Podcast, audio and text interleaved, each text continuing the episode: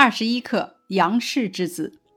这篇课文写的是梁国有一户姓杨的人家，家里的儿子很聪明。一天，有个姓孔的人到他家拜访，孩子用巧妙的语言回答了对方的玩笑话，表现出孩子的风趣机智，也使我们体会到了语言的艺术魅力。本课的主题感悟：风趣幽默的语言会化解尴尬，会活跃气氛。还会增进彼此间的亲切感。在枯燥的生活中，风趣幽默的语言是添加剂，能够让枯燥的生活变得有滋有味、有声有色。面对奇问，咱们应该有妙答，而掌握妙答的技巧，就是要思维敏捷，灵活运用语言，学会适时应对。语文课是我们锻炼思维的渠道，让我们在语文学习中感受语言的魅力吧。下面咱们学习一下本课的写法总结：先总数后分述。先总数后分述，就是先把中心思想用一句话表达出来，后面再用具体的事例分层论述。比方说。这篇课文先提出梁国杨氏子九岁，甚聪慧。后面描写杨氏子的具体言行，说明他的确聪慧。这种方法可以使文章条理清晰，比较容易把握文章的中心思想。咱们可以这么来记方法：要能用简洁的语言概括文章中心意思，分数内容要围绕前面中心意思来叙述。比方说，咱们可以运用这种方法来写文章。例如，如果咱们写美丽的春天，就可以在开头的部分先写春天是一幅美丽的画卷。接下来，咱们就分别写田野的春、果园的美、公园的美等等。再来看中心句。中心句指的是概括文章或者段落主要内容的句子，围绕中心句咱们展开描写，就能够使所写内容主题鲜明、条理清楚。咱们本课的中心句是“梁国杨氏子九岁，甚聪慧”。课文围绕这句话写了杨氏子与孔君平的对话，恰当地表达出中心句的意思。接下来是一则事例：雨下的真大。豆大的雨点打在窗前、瓦上、地上，天地顷刻间挂起了一片珠帘。街上的行人匆匆忙忙地往家赶，街边的小贩一边收拾着自己的货物，一边含糊不清地说着什么。风、闪电和雷也来凑热闹，风呼呼地咆哮着，路旁的小树弯着纤细的腰枝，快要被风刮断了。雨点毫不留情地把窗户打得噼啪作响。似乎要把玻璃打碎，雨水汇成了一条小溪，不停地冲刷着柏油路。下面咱们学习本课的课后练习。第一题：正确流利的朗读课文，读好下面的句子，背诵课文。孔直以示而曰：“此是君家果。”而应声答曰：“未闻孔雀是夫子家禽。”这是一篇文言文，讲述的是一个九岁的孩子致对客人的故事。人物个性鲜明，语言风趣幽默。咱们在朗读的时候要注意好停顿，把握好重音，这是文言文朗读的基本要求。咱们朗读本课时还需要注意不同人物语言语气的变化。孔君平的话用肯定的语气来读，带有逗趣的味道。孩子的话呢，咱们要用。否定的语气读，语调比较轻快。咱们背诵课文的时候呢，要先熟读课文，然后借助注释去理解课文的意思，最后在理解的基础上去进行背诵。接下来一题，借助注释了解课文的意思，说一说从哪里可以看出杨氏之子的机智。咱们首先借助文中的注释，或者查阅工具书来理解词语的意思；其次，逐句理解句子的意思；最后将其串联，了解整篇课文的大意。杨氏之子的机智，主要表现在他巧妙地应对孔君平的戏谑之语。咱们着重从他的答语中进行分析。咱们要体会杨氏之子的机智，就必须联系前文。孔君平指着杨梅说：“此是君家果。”孔君平由杨梅想到孩子姓杨，于是逗他：“这是你家的水果。”孩子呢，则仿效孔君平妙答这句玩笑话。接下来是答案示例：一应声答曰，表明杨氏之子反应敏捷，不假思索。二，孔君平在信上做文章，孩子也在信事上做文章。由孔君平的孔想到了孔雀。三，杨氏之子没有生硬地说孔雀是夫子家禽，而是采用了否定的方式，婉转地说未闻孔雀是夫子家禽，既表现了应有的礼貌，也表达了既然孔雀不是您家的鸟，杨梅岂是我家的水果？这个意思。使孔君平无言以对。接下来是一则拓展积累。小时了了，孔文举年十岁，随父到洛，时李元礼有盛名，为司隶校尉。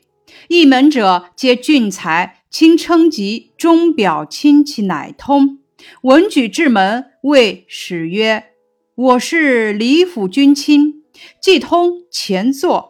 元礼问曰：“君与仆有何亲？”对曰：“昔先君仲尼与君先人伯阳有师资之尊，是仆与君亦是为通好也。元礼及宾客莫不齐之。太中大夫陈伟后至，仍以其语与之。伟曰：‘小时了了，大未必佳。’”文举曰：“想君小时，必当了了。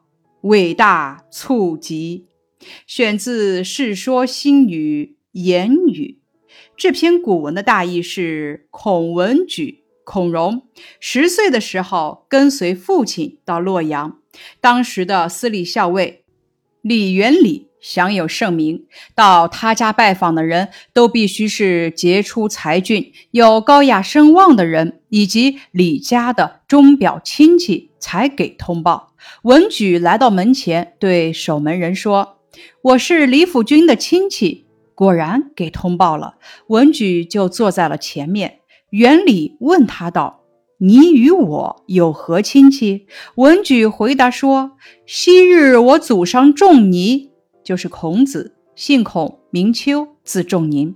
拜您的先人伯阳，是指老子，姓李，名耳，字伯阳，为师。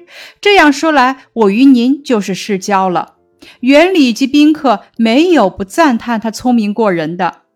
太中大夫陈伟后道。有人就把刚才孔文举的话对他说了。陈伟说：“小的时候聪明伶俐，长大了不一定就出众。”文举说：“想必您小时候一定很聪明伶俐。”陈伟听了这话，非常尴尬。接下来一篇是一篇古文阅读理解，是许孺子赏月。许孺子年九岁，长月下戏。或与之曰：“若令月中无物，当即明邪？”徐曰：“不然。游人眼中有童子，无此必不明。众咸以为神童。”此处“或与之曰”的“或”意思是有的人，童子指的是同人。这篇译文，许孺子九岁的时候，曾在月光下游戏。有人对他说：“如果月亮里什么都没有，是不是应该更加明亮呢？”许孺子说：“不是这样，好比人的眼睛里有瞳仁一样，要是没有它，眼睛就一定不明亮。”咱们看关于这则文言文的第一小题，连续句子给加点词选择正确的解释，将序号填在括号内。第一小题：长月下戏，长是什么意思？A 选项是常常，B 选项是品尝，C 选项是曾经。长月下戏这句话的意思是曾在月光下游戏，那么这个长就是曾经的意思，因此咱们选择的是 C 选项。再来看这一句，不然游人眼中有童子，无此必不明。不然这个词语是什么意思呢？此处“不然”的意思是不是这样？第二小题，面对别人的提问，许孺子是怎么回答的呢？请你用自己的话来写一写。